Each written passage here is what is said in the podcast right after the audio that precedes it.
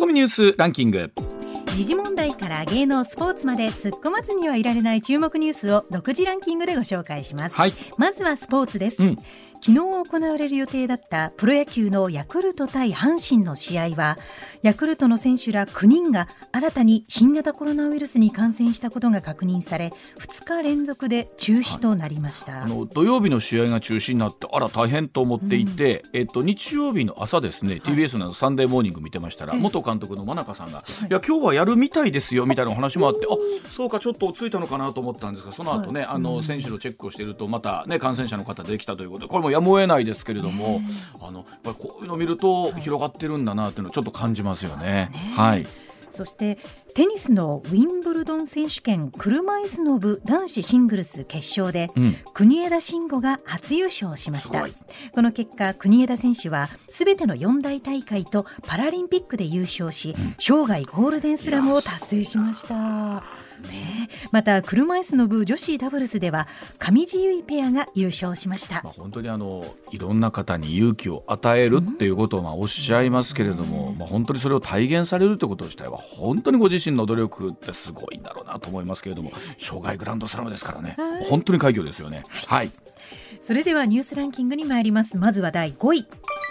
現職と新人による2人の争いとなった滋賀県知事選挙は現職の三日月泰造氏が3回目の当選を果たしました、はい。三日月氏はコロナ禍で打撃を受けた地域公共交通を支える交通税の導入検討、うん。子育て支援の充実などを訴え支持を集めました。特にあの交通税に関して言うとね、はい。えー JR 西日本さん含めこういったデータが出てきたときにあそうかやっぱりそういうことって我々ねあの正直こう街中に住んでいると感じないことっていうのもあるんですけれども、現実問題としてそういうのを抱えている地域の方々にとっては死活問題だったりするともありますし、まあ、本当そのあたりの財政どう立て直していくかということですよね。はい。はい。続いて第4位。ウクライナ軍はロシア側に制圧されている南部ヘルソン州などで反転攻勢に出る構えを見せていて州議会の幹部は戦闘に備えて住民に州外へ避難するなどの対策を取るように呼びかけました。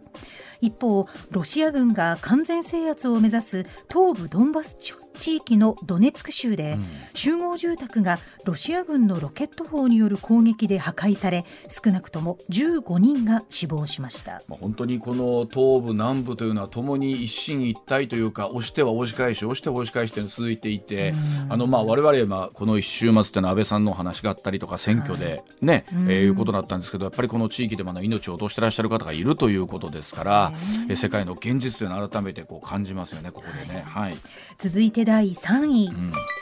アメリカのブリンケン国務長官は10日バイデン大統領と中国の習近平国家主席が数週間以内に対話する機会があるという見通しを示しました、会談の形式は不明ですが実現すれば今年3月18日のオンライン会談以来となり台湾情勢やウクライナ危機アメリカによる対中制裁が議題になるとみられます。あの3月のオンラインの時にですねお互いに「はい」というところで軽い笑みを交わしながらの対談だったのが非常に印象的だったんですけれどもやはり本当にアメリカと中国がどうなっていくのかっていうのが世界を、えーのね関心事になってきますのでどんな話になるのかって注目ですよねこれはね。はい。続いて第2位は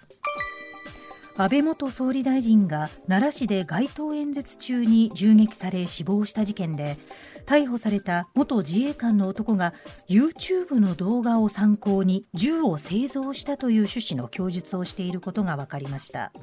また事件前に自分で作った銃を宗教団体の関連施設で試し撃ちしたとも話しているということで警察は殺傷能力の高さを確認した上で犯行に及んだとみて捜査しています。まあ、この一報が入った時にどうやってその銃なるものを手に入れたんだろうというところだったんですけれどもいやいや自分で作ってたと、ええ。ーしかもそんなものが例えばそういうのを見ただけで作れるんだっていうことと、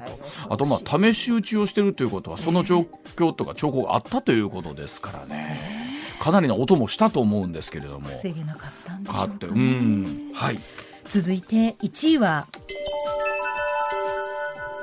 昨日投票が行われた参議院選挙で自民党は改選過半数の63議席を単独で確保して大勝しました。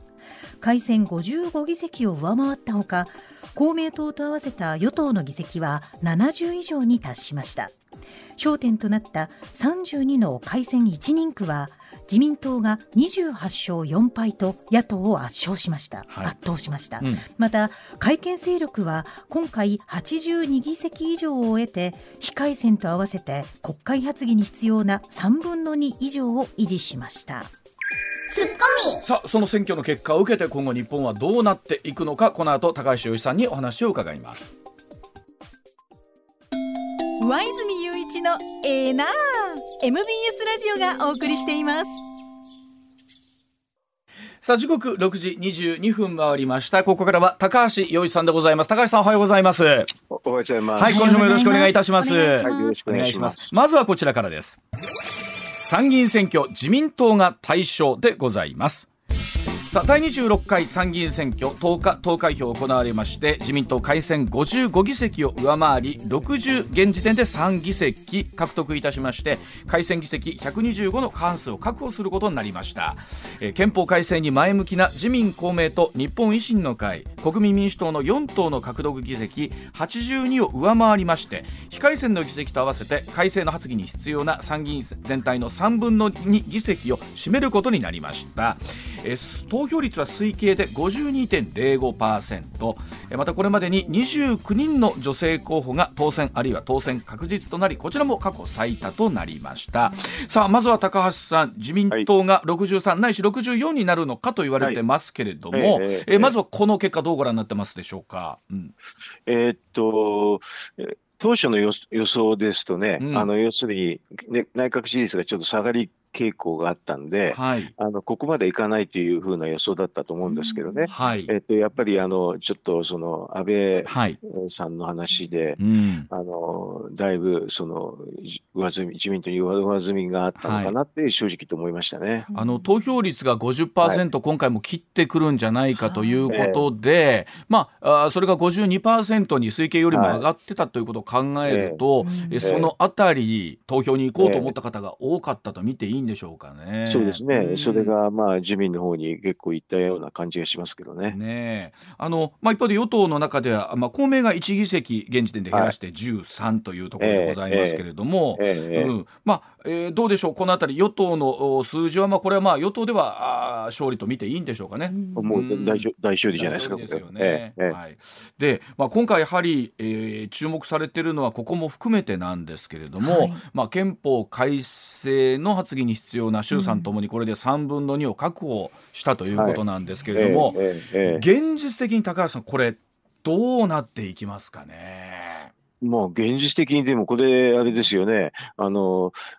安倍さんによってね、うん、あのこういうふうにその票を得てるっていうことであってね、うん、その時にあの何もしないっていう選択肢っていうのはないというふうに私は思いますけどね、うん、あの要するにやややらざるを得なくなるんじゃないですかね、はい。まあ、だからやらやらそういうふうになってほしいっていうかそうならないとおかしいと思いますよ。うん。あの例えば、えー、昨日山口公明党の山口代表の話とかを聞いていると、まあ、一方で例えば、あ憲法9条というところに関して見ると、うん、えー、ここを変えないと自衛隊が働けないわけではないというところで、まあ、えー、最後この辺りの細かい詰めみたいなところをどうしていくかということになるんでしょうかね。それはだから公明党さんはそういう立場だったんですけどね、うん、今度維新がだいぶ伸び伸びましたんでね、はい、あの比例ではあの完全に公明党さん上回ってますんでね。そうですよね、えー、ですからそうするとそういうなのが民意だとあの維新の話の方が民意が強いんじゃないのっていう議論に多分なると思いますよ。うん。あのえーえー、いわゆる比例代表で見ると維新の得票数が公明党上回ってますもんね、はい、そのあたり。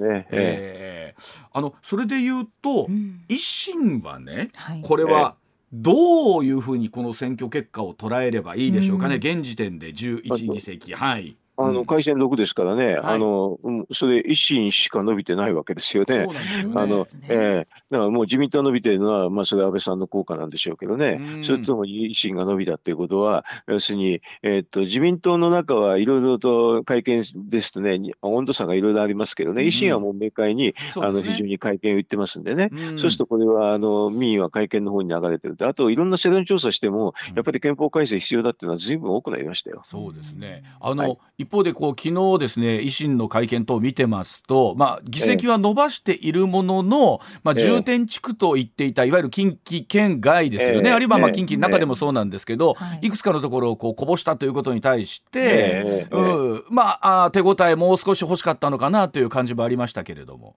まあそれはあの議席減らしてるのはほとんどの党ですからね。ねそれから比べれば相対的には、あの伸びてるっていうのはだって立民も減らしてるし公明も減らしてるし国民も減らして、共産も減らしてますよね、うん、それから比べるとあのすごくまあなんかあれじゃないですか。言ってみると贅沢な悩み。そうですね、あのー、でもやっぱり例えば京都だったりとか、まあ狙っていた東京というところのね、えー、選挙区で取りたかったってそこは取れなかった。ねそれはそうでしょうけどでもそ、うん、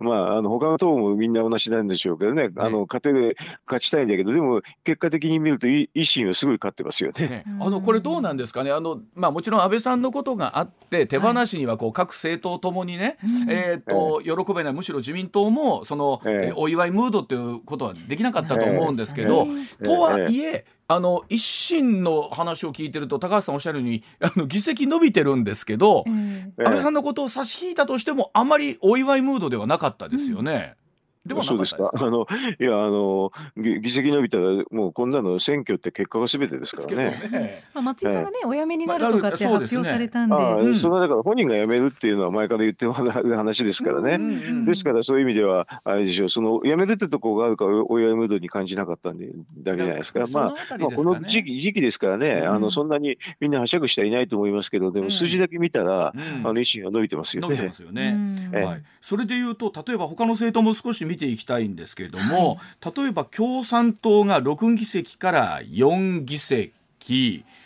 えー、一方でかなり減ってんじゃないですか。こちらも減りましたよね、えー、あの国民民主もどうでしょう、ね、7議席から5議席これも減ってますよね。うん、ねまあ、あその一番大きな、えー、立憲民主党が23から16議席と交代というところなんですけど、うん、ね、それそれ比べればの伸びてるの維新と自民だけですからね。ねどうでしょう、例えば、まあ、立憲民主とや、えーと、日本維新の会は野党一大とどちらが取るのかというような話にまでなってたんですが、まあ、立憲民主のこの26 23から16というのは、えー、高橋さんにこの数字はどうご覧になりますか、まあ、あの正直言うとですね、立憲民主さん、うん、あの経済政策も、まあ、あの円高だから利上げしろって言ったり、うん、もうはっきり言ってむちゃくちゃですしね、うん、それとあと,、えーと、安全保障のことも、あれですよね、まああのえーと、防衛費を増やすなっていう立場ですからね、ちょっとあの現実離れしすぎてると、これいわゆるお花畑論ってやつですけどね、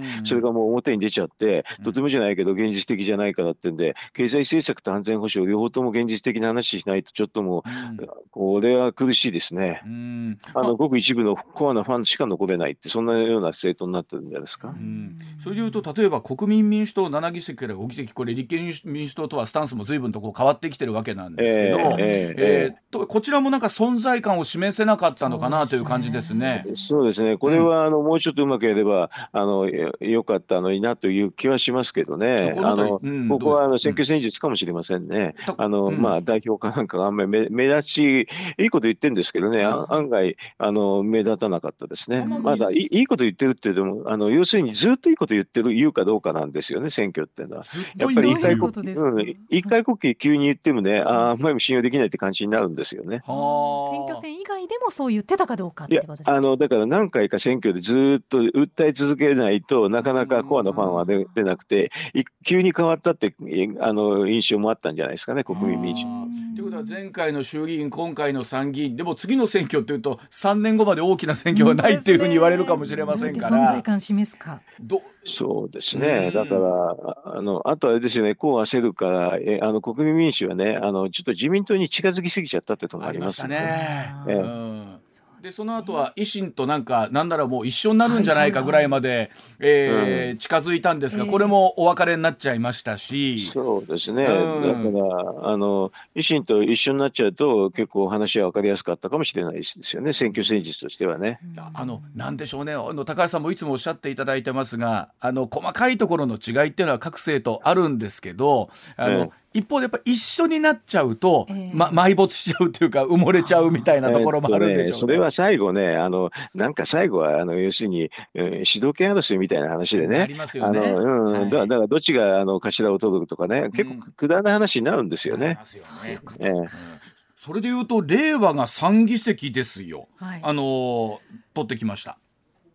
この辺り。ですね。だから、あの、要は、あれですよね、立民とか共産の方のところに行かない人がそっちにちょっと行っちゃったかもしれませんね。あの、おそらく、あの、票の取り方を見てもなんですけれども、はい、比較的共産党の支持者だった人たちが令和の方にこう流れてってるみたいな。ね、そう思います。うん、あと、令和はやり方が結構うまいから、うん、あれですよね、あの、この、ある意味で、あの、少ないね、うん、あの、左の方の票をうまくかき集めたって感じがします。ますね。そうですね。えっと社民党なんとか一議席、しかも政党要件どうやら満たす2%超えてきそうだということですけれども。だからもうここでこれここが限界ですねもうね。あの要はこのくらいの数になるとですね、もう法案提出権もないんで、あのはっきり言って国会の中でものすごくあのえっと質問時間も短い少ないですからね、あんまり十分な活動はしにくいですよ。えー、どでもやはり政党要件を満たす満たさないの上下っていうのはこれやっぱり高さそれでも消えるかどうかですけどね。ねでもでもでもこのくらいの数ですと本当にあの活動しにくいですよ。だからもう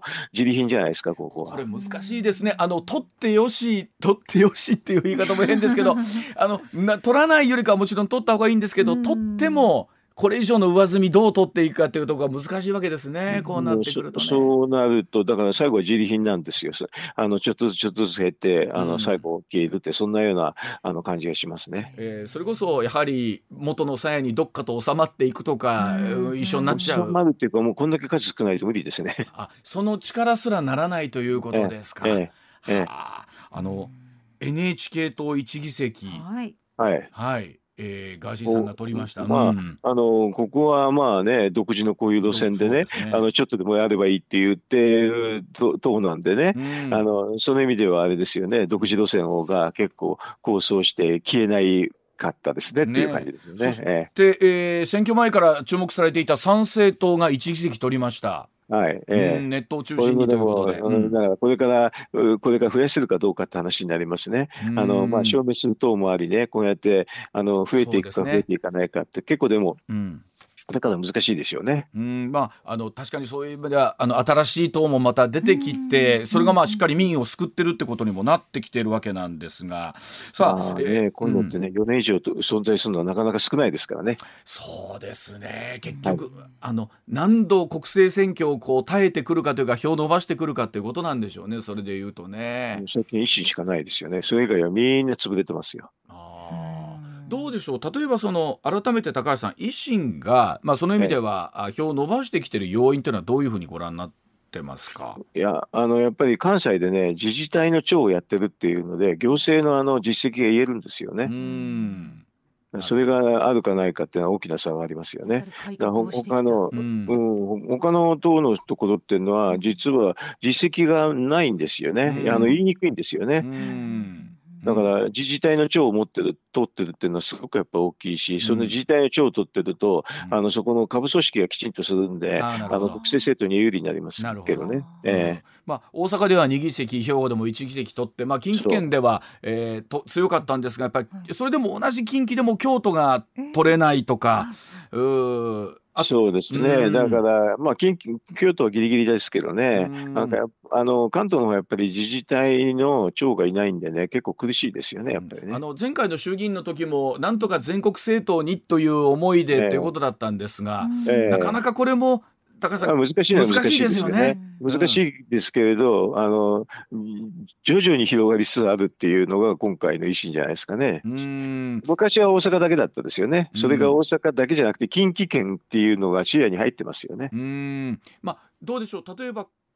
そういう意味で言うとあとまた何回か国政選挙を経ていく上で、えええ、さらに強くなっていくのかそうですね、うん、だからあとは安全保障で、とかあの経済政策であのどんだけ存在感を示せるかっていう話になって、うん、あの憲法改正ですとね、これでやると維新のかなりポイントが上がり,、上がりますよね。ええ、でもね、代表が変わって、顔が変わるから、こう維新がどうね、どう変わっていくのかにも興味がありますね。そうですね。あのちょっとまだあのね、後継っていうのは誰なのかちょっとわ、わからないですしね、松井さんももうちょっとやあの市長はやっておられるわけでしょ？知事はやっておられますからね、えー、はい。その間ぐらいはね、あの大阪市長、大阪市長ね。ね。はい、えー、だから、まあ、あの、それで、えまあ、今回表明してや、まあ、予定通りやめるって言ったんですけど、中の手続きはちょっとわかんないですね、これからですね。これ、例えばね、あの、さっき話し合った憲法改正みたいなところのだけで見ると、はい、えっと、公明と組むより、なんかそこは自民と維新がなんか連立組んじゃった方が分かりやすいんじゃないかなとかって思う構図もあるんですけど。ね、でも、あの連立は、まあ、当面はあの今回の選挙結果を見ると、あの事故ということで、はい、連立空間を組むか組まない組まないかっていうのは、まあ、閣僚入れるか入れないかですからね、それはだから維新は入れないで、あの是々非でやりたいっていうことで、まあ、自民もとそう当然ということなんじゃないですか。ねあの本当現実的なお話でどういうふうに具体的に作業になってくるかなということになるんですけど例えば高橋さんさっき少しお話ありましたけど仮にですよ、その憲法に発議をしていくとなっていくと、はい、この後、具体的にはどういう手順を踏んでいくことになるんですか？憲法審査会ってんでもうちょっと練って、うん、あの、まあ、条文ごとの話になりますんでね、うん、それで何条と何条についてやるという話にいけば、うん、えー、と次の国政選挙に合わせてやるっていうのが具体的なスケジュールにななりますね。はあ、ってことは逆に言うと、うん、あの参参議院はすぐないわけなんで、はい、そうすると衆議院で一緒にぶつけるかぶつけないかってそういう議論になるんじゃないですか。もしあ。の国憲法審査会がやっていけば。うん。まあ、とはいえ次の衆議院まで、まあ、任期までと言ってくることになるとお話出てる3年間ということはないわけですよね。で、だから衆議院はいつでもできますからね、うん、そうそうするとあの憲法審査会の話が先に出てくると、うん、それであのこれは国民投票ですからね。国民投票ですから単独でやるっていうのはロジカルにあるんですけれど、普通はまあ国政選挙と一緒にしちゃいますんでね、そうすると逆に言うとそのスケジュールっていうのとあのあれですよね。なんていうかな衆議院解散っていうのがリンクしてくるような感じがしますね。それがいつ来るかわからないと思っておいた方がいい、ね、わからないですよ。いつ来るかわからないですけど、でも憲法審査会の手順を見てれば大体わかりますよね。うん、やるのとやらないかっていうことでね。例えばですよ、今の話聞いてると、はい、えー、とそのある程度その憲法の審査会の流れができてくると、はい、もう本当にその真を問うという意味での、うん、解散みたいなことがあるということですかね。うんありあると思いますよ。だって憲法の大きな話ですからね、うん、あの要するに発議するっていうことになると、はい、あれですよ、一大勝負ですからね、そういう意味では、あのもう、えー、っと衆議院解散で、はい、イコール憲法憲法を改改正する国民投票同日っていうのはあり得るんじゃないですか。であの日本語憲法ができて以降、これ、初めてのことじゃないですか、いずれにしてもね。うん、そうですよ、えー、ねというものそそれが初めてっていうのがねちょっと世界的にはちょっとありえない話なんですけどね。普通の国はあのよくやってますから憲法改正っていうのは。まあ、でもこれだけ実際数を取ったとなってくると、具体的にそういう動きが今後、えー、出てくるということですよね。少なくとも維新,、維新はそれ言いますよね。だから今まで憲法審査会を開いてないのはけしからんってずっと言ってて、うん、これでこの間衆議院で勝ったんで、そうすると、あの、さすがに憲法審査会を開かざるを得なくなっちゃって、立民とかそういうのは、はい、まあ仕方なく、もうそこ憲法審査会出ましたよね。うんね。うん、でも今回だからもうあので憲法審査会出ないっていう選択肢はなかなかなくなってきてそうするともうちょっと具体的な話になってきて、うん、あの条文はこの条文とこの条文って具体的に、うん、あの示せるぐらいにしないと、実はこの参議院選挙の民意っていうのはそれを求めてるんだっていうふうに今回の結果では読めますけどね。そういうことになりますもんね。はい、さあ、えー、参議院選挙いよいよ内閣人事ということにもなってくるかと思うんですけれども。はいはい、さあ、えー、岸田さんはどういう判断を今度下していくかということになると思うんですが内閣人事に関して言うとということなんですけれども、えー、うん。これはあのまず最初にやるですね党人事がありますけどね。党人事あはい。党人事が、えー、党人事が終わった後に、うん、まああの多分あの内閣改造すると思いますけれど、はい、党党えっ、ー、とだから臨時国会なんですけど多分8月とかそういうところにちょこっとやるんじゃないですかね。はい、まあ、あの党人事でいうとまあ今回の勝利ということで考えたら茂木さん幹事長はそを含めて政調会長を含めて、まあどういうふうになるかですよね。えまああのー一般的にはねこんだけ貸すと幹事長は変えにくいんですけどね。そうですよね。えーうんでも政調会長とあの総務会長は、うん、あのちょっと人人事しししたくなるような、あれでしょうね。あの選挙結果ですね、これはね。ねまあ、あの今回、その選挙前に安倍さんが非常にまあ残念な結果になってしまったわけなんですけれども、はい、まあ、それでもやはり党内で一番大きな勢力を持っている安倍さんという人がですね影響力のある方を、まあ、自民党失うことになっちゃいましたけれども、この後例えば派閥みたいなもの、安倍派含めてですけれども、どうなっていくんでしょうかね、党内というのはね。ちょっとわからないですけどね、あのこういうのはもう急に起きた話なんで。そうですよね。ででもまああのうんと派閥をが分解するようにはなしないように普通は働くんで、ん。あの集団指導体制とかね、あの数人であの、まあ、23人で一緒にやるとかね、そういうのが普通は考えられますけどね。あの一方で歴代の総理、まああね、派閥のトップは一旦こうお休みなさってっていうことが多くなるんですけれども、岸田さんはこの後どういうふうになっていくんですか、岸田さんはずっと今まであの派閥の岸田派のトップを辞めてませんので、でね、普通は形式に降りるんですけどね、うん、やめなくてずっとあれですよね、まあ、あのこれ、毎週定例の会がありますからね、そこにずっと出てますんで、うん、それそこに出てると、やっぱりあれですよね、あのえー、っと派閥の方から見見ると、うん、もうちょっと宏池会を優遇しろって話がたくさん出ますよね。出てきますよね、えー、普通は出ますよね。そうすると、これが次の選挙でこんだけ勝ったときに、勝っても閣僚ポスト一緒ですからね、結構、そこの調整は大変なんじゃないかなって気がしますけどね。勝ったら勝ったで、どの派閥にどのポストをね譲っていくのかっていう、えー、それで今回あの岸田派でねあの岸田政権が実力で取ってればね結構それなりに、あのまあ、選挙結果を盾に言えるんですけどね、はい、でもちょっと分析見ると支持率下がってる中で、うん、あの今回すごくあの自民党は取ってますよね、はいはい、あの普通考えると60割るような数字なんですけどね、うん、それを63とか4でしょ、うん、そうするとその上積みっていうのは誰のせいかっていう話になりますよね。はいうん、えー、誰のおかげですか誰の貢献誰の力ですかと。そうすると他のね特にあのえー、っと清和会の方の人は黙ってないでしょう、ね、そうでしょうね。うちとこの力は十分あったんじゃないかということになってきて、したらそこに、えー、ポストも与えないといけないし。えー、うんなるほど。さあそれではあそんなお話でございますけれども、はい、えコマーシャルの後、えー、安倍晋三元総理について高橋さんも非常にねあの、はい、お親しかったということでありますんで、うん、えー、安倍さんのお話少しお伺いしていきたいと思います。時刻6時43分でございます。ではその安倍さんのお話でございます。さあ時刻6時40まもなく5分になりますが、うん、えー、高橋さんはですね、はい、えー、安倍さんとは、えー、ええ、小泉政権時代からお仕事をしてこられたと。そうですね。あの官房副長官の時からですかね。はあ、えっと初めて、えー、ご一緒された時の印象みたいなのってなんかいかがでしたですか？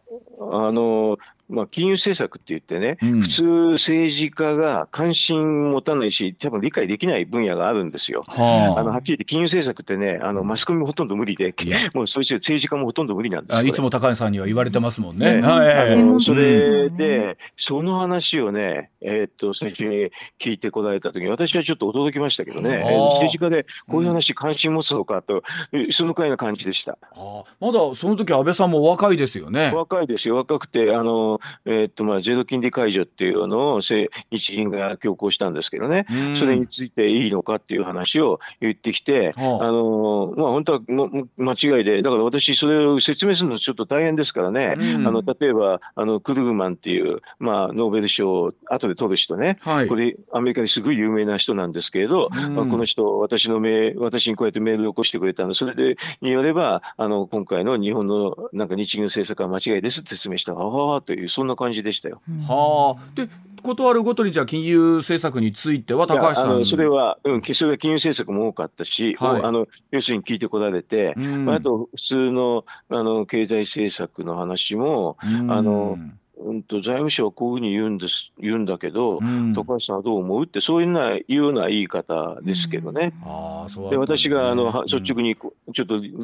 理屈つけて、うん、あこれ違いますねって言うとあそうかってそんな感じでただまあ,、えー、あのいろんな意見を聞くってそんなふうに私は思いましてね、うん、普通はあの財務省が言ってる時にはそれをあの、えー、っと違う意見を聞きたいって人はほとんどいないんですよね。うん、えー、まあ、どっかでこうように財務省の言う通りにっていう方も、まあ、もちろんいらっしゃるわけですから、ね、まあそれがほとんどです。ほとんどです、まあまあまあ、マスコミもほぼほぼ全てそうですから。あのなんか言う言う通りなんですけどね、あのそういうことについて素朴な疑問をお持ちな方でしたよ。はあ、でことは、あその後ずっとお仕事も一緒になさってということですから第一歩お聞きになった時は大変驚かれたと思うんですけれども。びっくりしましたね。新幹線の中でしたけどね。びっくりしましたね。はあ、であのいつもね ABC さんに土曜日の朝お出になってらっしゃるんで、はい。えー、あので帰りにね、えーと、大阪ですからねここちょっと奈良まで行かないとって思って行きましたよね。あいかがでしたですか、えー、いやあのちょっとえー、っていうか、まああのね、テレビなんかでやってましたけどね、あのまあ、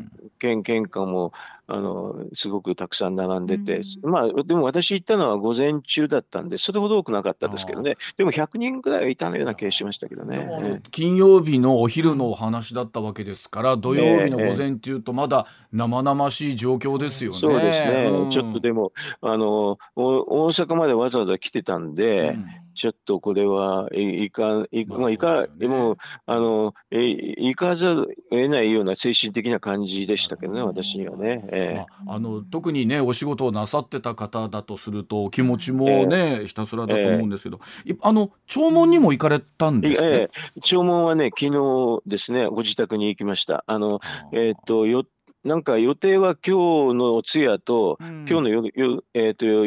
えー、と夜のお通夜と明日の、えー、と告別式ですけどね、ちょっと、あの、まあ、いえーと、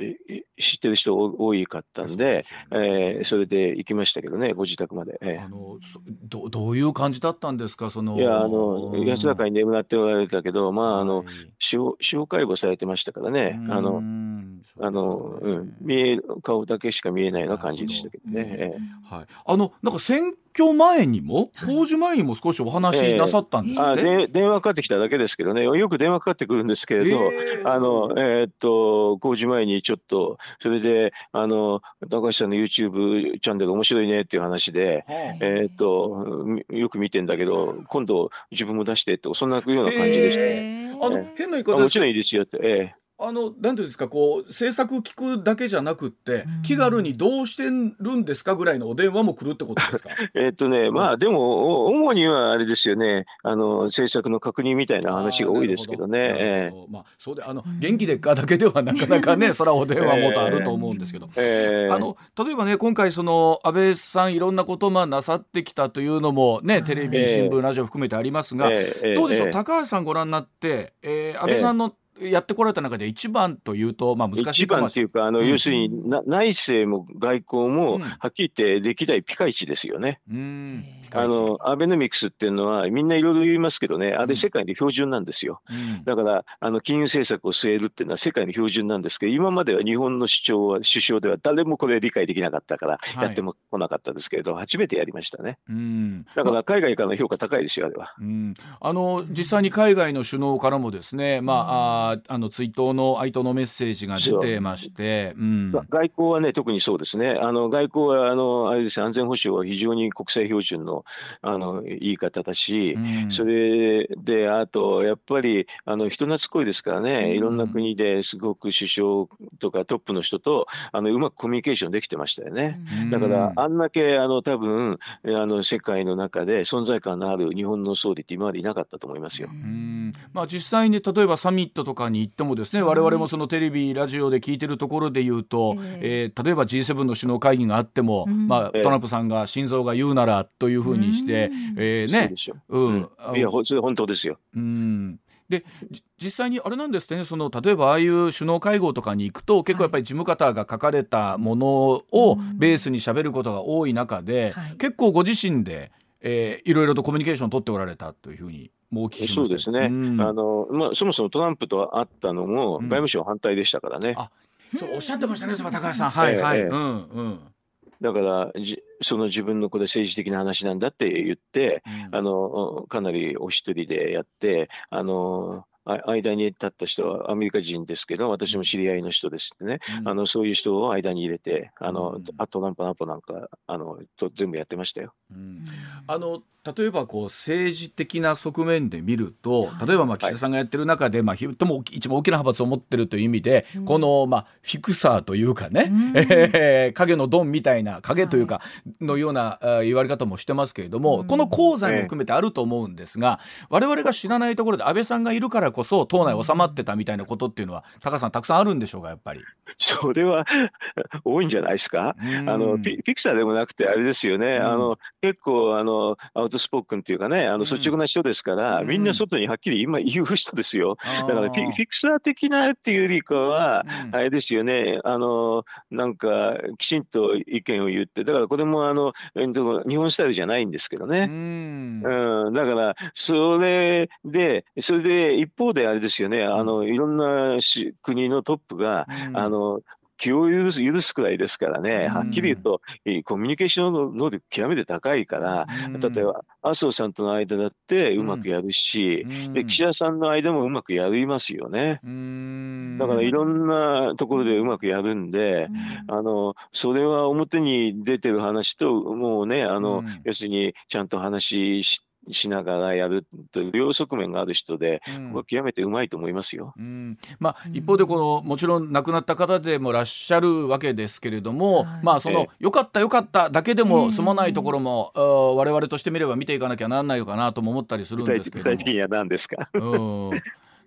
うん、例えばそのあのまあ森かけみたいなところっていうところの話っていうのは。完璧に完璧にあれでしょ、うん、もう、ね、ほとんどもう何もなかったって話じゃないですか。森、ね、かけはだからいろんな騒いでるだけで真相は解明はなんてね、うん、されてるじゃないですかっていうふうに思いますよ。うん、あのあれをなんかずっと言ってるってこと自体ね、うん、何言ってんですかってあのいろんな刑事事件とかそういうのみんなやった時に何もないじゃなかったわけですよ。で私なんかそのストーリーもきちんと最初から言っててね、それを今でもマスコミの人言ってるのはなんかねすごい進歩がないと思いますよはっきり。なるほど、うん、ええ、まああの時のまあ総理もやっておられた方ではありますのでね、はい、そのいろんなお立場から見てる方もいらっしゃって、まあその分なんでしょう？ある意味非常にはおかしいですね、うん、だって何ヶ月も何も出ないのをねおかしいおかしいってずっと言っててね、あれはちょっとあのなんかじゃあきちんと出してみなって言うだ言っても何もなかったじゃないですか結構的には、なるほど。まあつまりもう結局出てこなかったじゃないかということですよねすべてに関しては。ね。すべての話についてね、疑惑だって言っててね、済むのは、うん、せいぜい、せいぜい半年レベルですよ。なるほど。あれ、何年も出なかったあの例えばどうでしょう。あの、今後ね、例えば安倍さんがいらっしゃらなくなったことで、い。ろんなまあ影響が出てくるとしたら、例えば、あの高橋さん、どういったところになってくるんでしょうかね。あの世界標準の財政政策と世界標準の安全保障ができなくなる可能性ありますよね。他の人ではできないんですか？でできないでしょ。今までできなかったんですから。例えばこれを岸田さんに求めるというのは難しいこといやそれはあれでしょうね。あの2位が重くなるんじゃないですか。要するに岸田さんに安倍さんの代わりやでっつったってそれは、ね、あの各国首脳から見たら無理でしょう。あのどうですか？やっぱり安倍さんのお気持ちの中では体調さえ許せば3度目というところもやっぱお考えの中であったんでしょう、ね、それは知りませんけれど、うん、あのえー、っととにかくあれですよね。あの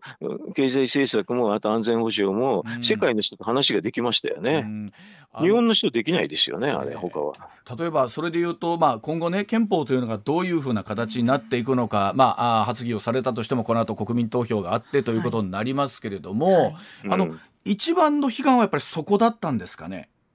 あ多分そうだったですね、憲法ですね。あいや、で憲法を直さないと安全保障はきちんとした議論できないっていうのはずっと言ってましたよね。うんまあ、つまり、もう一丁目一番地に安倍さんの中ではあったようなところだったりするんでしょうかね。そうだからそれをいろんなルートで時間をかけて着やってきたっていうことですけれど、なかなかそこまで届かなかったんですね。うんということは、まあ、一番ご自身が見たかったところだったんだろうなということでしょうね、今回の選挙結果をね、から含めて。えー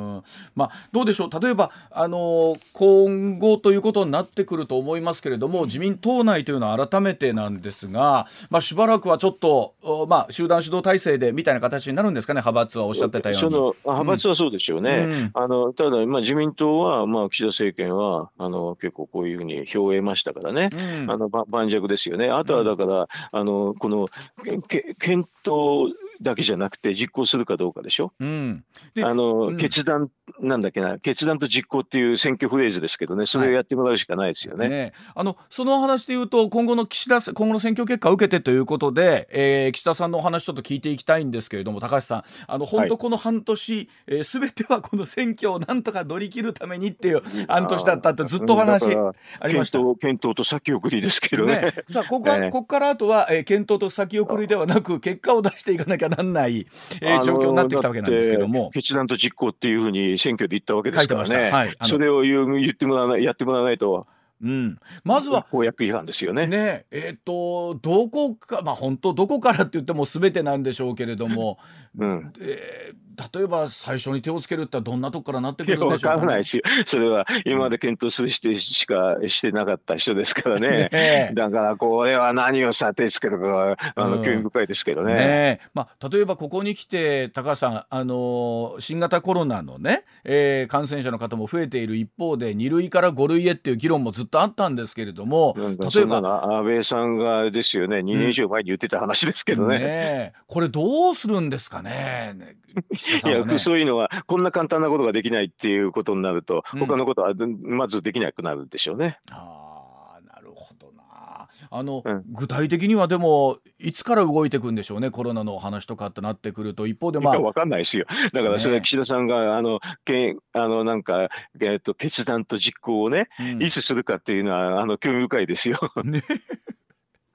まあ、あの不思議な分ですよねじゃあ今日からって どこからっていうタイミングをどこに持ってくるかですよね。本当は今日からやんなきゃいけないでしょうけどね。うんなるほど選挙結果出たんですからね。ねあのどうなんですか？例えば、まあ、今まで歴代いろいろとあの高さも、ね、総理ご覧になってたと思いますけれどもあの早い方っていうのはどういったところから動き始めるんですか、ええ、あのだから一番やりやすいところをね、パッと探してすぐやる人が私の,、まあ、あのお使いしたちは多かったんですけどね、うん、まあ、とにかく岸田さんはすぐできそうなことをやらないっていうふうに私は思ってますよ。あの例えば高橋さんからご覧になるとすぐできそうなことっていうと例えば今だったらどういうことだったりします？かなんて一言で終わりますよね。あもう一言で終わり。ああ。はい、もうあのもうなんだら、えー、まあ今日明日でってわけにはいかないんでしょうけど。今日明日でできできるじゃないですかもう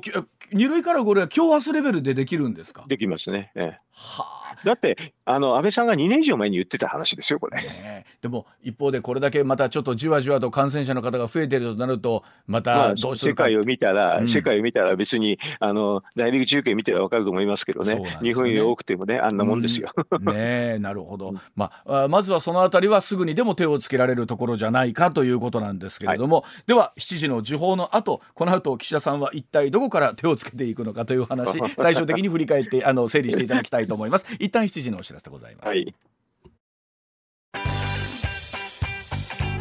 上泉雄一のエナー MBS ラジオがお送りしていますまあすごいたらればですけどもしそれこそ高橋さんがもし意見を求められるとしたら、えー、最初にまあ、コロナの次っていうことになりますけども次は何ですか？大体こんなのね人に意見を求めるような話じゃないでしょ。実行ですから。まあまあうんですけども。あのだから実行、実行だからね、うん、もう逆に聞いちゃいますよ、うん、何一番最初やるんですか？そんな感じですよ。あつまり岸田さんのうん、並べればいくらでも簡単にできるのが多いじゃないですか。うん。つまり岸田さんの中でどれを優先順位としてお考えになってるかということあのはっきり言ってね決断と実行を人に聞いたらダメですよ、ああなるほどあの、ポスターに書いてある。する、うん、決断をする前のいろんな手順を人に聞くっていうのはあるんですよ。どういうふうにして、どういう困難があってって、それをどうやってクリアしていこうって言ったら、頭の整理で聞くのはあるんですけどね、決断と実行なんて政治家のあのもう典型的な仕事でしょ、はい、こんなの人に聞いてたらもう話にならないですよ。あの例えば今までどちらかというとその半年ね、はい、あのお聞きになるというところをベースにこう進めてきた方がですよ、例えばこの選挙が終わってよしっていうふうにガラッとこう変わるものなのか。どうないや、それはよくわかりませんよね。あの、買わなきゃいけないと思いますけれど、うん、だから、あの、決断と実行っていうのを、あの、キャッシュレスに出したから、もう本当の冗談じゃないかなって私なんか思ったくらいですよ。その言葉自体が。そうそうそう。いや、本当は検討と先送りだろうと言いたくなっちゃっただけ。例えばエネルギー問題とかってのはどうでしょうかね。こんなの簡単でしょう、はっきり言えば。あの、要は、あの、原発を動かすっていうのはね、規制庁の話を検討を待ってって言うんですけど、うん、政治決断だって言って検討しろって言えば終わっちゃいますよ。あそれももう一言で終わる話。一言で終わる。あの、現に大阪の関電の時にね、うん、あの、大井原発の時に、あれですよ、規制庁の方の話とかそういうのは進んでなかったんですけどね。まあ、これは、あの、当時の民主党政権ですけどね、野田佳彦さんって人がね、決断で、あの、やれって言っておしまいでしたよ。うん。あのまあ、これから夏もちろんそうですけども冬になってもますます厳しいっていう数字はずっと出続けてるわけですからね、この後は。うん、それで規制庁の話は抜きにして規制庁の話はおっしゃる通りと言いつつね、うん、でも動かしてあの動かしながら検討しろ動かしながら工事しろって言えば終わっちゃいますよ、うん、あのそうやって思うと今までずっとたまりにたまってたものが本当にこの、えー、夏を境に一気にガラッとどれぐらい変わるのかっていうのはありますけれどもね。でもメンツは一緒ですからね、そういう人たちはなかなかもうはっきり言うと決断と実行ができない人がずっとやってるような感じですけどね。例えば今それで言うと岸田さんの、まあえー、一番の盟友というと誰になるんですか、うん、党内。盟友って、うん、だから党内はいいないあの要するに第4派閥ですからね。あんまり大きくない派閥で、うん、あんまりいいないですよね。なんか孤立してるという風でもないですけど、じゃあそれはいろんな人とあのバランスよくやってるってそんな感じの人ですね。でもおっしゃるように第四派閥だからこそ人の意見を聞かないと生き残っていけないっていうところもあるんでしょうか。いやこれは多分本人の性格だと私思いますけどね。第四派閥だろうがなんだろうがゴリゴリ行く人は行くしっていうこと。行く行く人は行きますよ。うん、でもまあ逆にそうですねそうだからこそリーダーシップを発揮したいでしてほしいというところもあるんでしょうけどもね。うん、あのね、菅さんはね、派閥持ってなかったんですよ。それでもね、ごし、ごしごしでしたよ。もうそれはもう、もういいよと、派閥なくて、クビになってもいいよって言って、それでやる方のタイプですよ。うん、まあ、このあたり、例えば今後の方針みたいなのは、おっしゃってたように、えー、例えば党人事みたいなところで見えてくるところあるんでしょうかね。うんまあ、本当言うとその前にできること多いですけどね。あ当人事おそらく、うん、でも当人事の前まで何もしないっていう感じもしますよね。ということはまず、えー、当人事が決まって、えー、そこからあと、まあ、やっぱりじゃあ先送りっていうことですか？8月ですからね、えー、1か月間先送る 先送りっていうことになりますねそうですとね。ほど。結構先送られますね。1か月間というと、ね、1か月1か月何もしないと先送り感 高まりますよ。決断と実行はどこに行ったのか。いやでもなんて言うんでしょう。それこそその今回安倍さんのこととかもあってね、はい。はい、やっぱりご本人の中で期するところもあると思うんですよ岸田さんの。なんですか、うん、あのそれ期待したいですよ私も。ねうん、全然それ伺えないから、あの、今までの流れでいくとね、うん、1個から1か月間、投資時まではね、慎重にと思うかもしれないですよね。なるほど。や、で結局、いつになったら慎重じゃなくなるんだっていう話ですよね。うん。当時ちょっとわ私に予測不可能ですね。こういう方、こういう方の、あの今の行動から私は予測する方なんで。というのは面白いですよね。党人事が決まって、じゃあ次は内閣改造だって言って、そこでまたしばらく時間かかって。それまで慎重になって、で、内閣改造したら、またね、年内いっぱいかかるじゃないですか、いろんなものが。そう、うん、そのうちにもう予算編成始まるし、また慎重になって、まだ決まってませんでって、ずっと先送りができる口実はたくさんあるんですよね。今非常にお言葉をだけを伺ってると、はい、じゃあ例えばおっしゃってた民意みたいなものがね、仮にその憲法についてもっと頑張ってくれとなった場合だったら、えー、このままいくと随分また先に送る感じになりますよね。あだから多分維新とかそういうのがねすごい突き上げると思いますつついてこられてあの、のっぴにならないところまでいかないとっていう。あのそんなことはないんじゃないですか？せっかくあそれは希望的には希望希望的にはそう私も思いたいですよ。うん、でも今までよくかんない今までだったらそんな感じだったので、はい、えー、高橋さんとするとこれを機にガラッと、えー、変わってほしいという意味が終わりだと。そう、うん、うん、変わるべきだと思ってるだけです。はい、えー、わかりました。では、はい、まあ来週の今日何が変わっているかというと、はい、なかなかそうですね。毎週毎週チェックしましょう。わかりました。はい、高橋さん今週もどうもありがとうございました。ありがとうございました。どうも失礼します。